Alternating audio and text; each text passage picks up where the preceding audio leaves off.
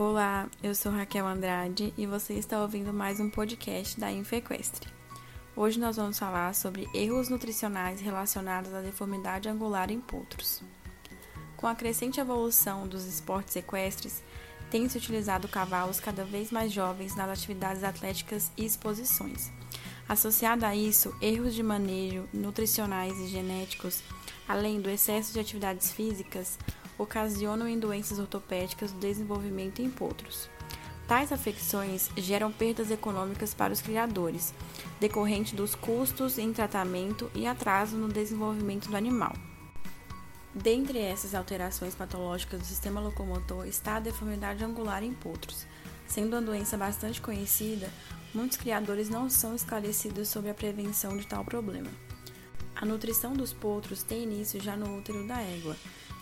Nessa fase, ocorre um aumento considerável em relação às necessidades nutricionais da égua, principalmente no terço final de gestação, momento onde ocorre cerca de 70% do desenvolvimento do feto.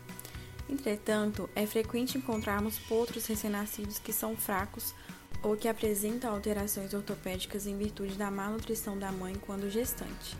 Cerca de 80% do crescimento em altura, que é avaliado na altura da cernelha, ocorre durante os 12 primeiros meses de vida do animal, o que corresponde à categoria de maior preocupação e atenção dos nutricionistas dessa espécie, isto é, quaisquer déficits nutricionais que ocorrerem nessa categoria animal comprometerá o desempenho nas suas futuras respectivas modalidades esportivas.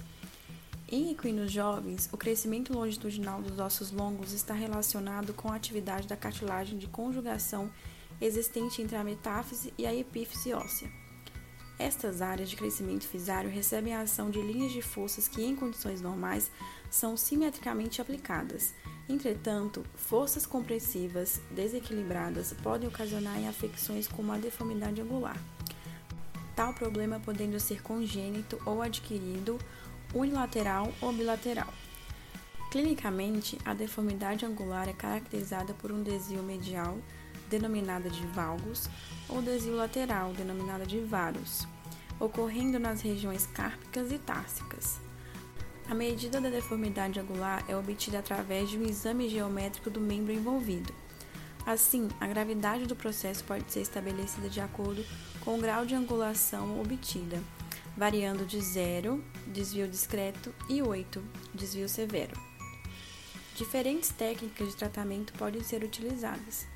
Para desvios de 4 graus, pode ser tentada a imobilização do membro. Desvios menores do que 4 graus podem ser corrigidos confinando-se os potros em baias com corte corretivo dos cascos e manejo nutricional. Casos mais graves, acima de 4 graus, devem ser tratados cirurgicamente. A prevenção pode ser feita com o manejo nutricional correto da égua em período de gestação e do potro, principalmente até os 6 meses de idade. Além disso, é de extrema importância o acompanhamento do crescimento dos cascos desses animais, corrigindo eventuais conformações anormais. Conclui-se que o manejo nutricional errado dos equinos pode ocasionar deformidades do aparelho locomotor dos animais, principalmente animais jovens em fase de crescimento. Para se evitar tais afecções, deve-se melhorar o estado nutricional do animal e cuidar dos cascos rotineiramente. Entretanto, em casos de ocorrência de afecções, é imprescindível o diagnóstico e tratamento precoce feito por um médico veterinário especializado, evitando assim maiores percas econômicas para os criadores. Você ouviu mais um audiobook da Infequestre, o maior portal de conteúdo equestre técnico do Brasil.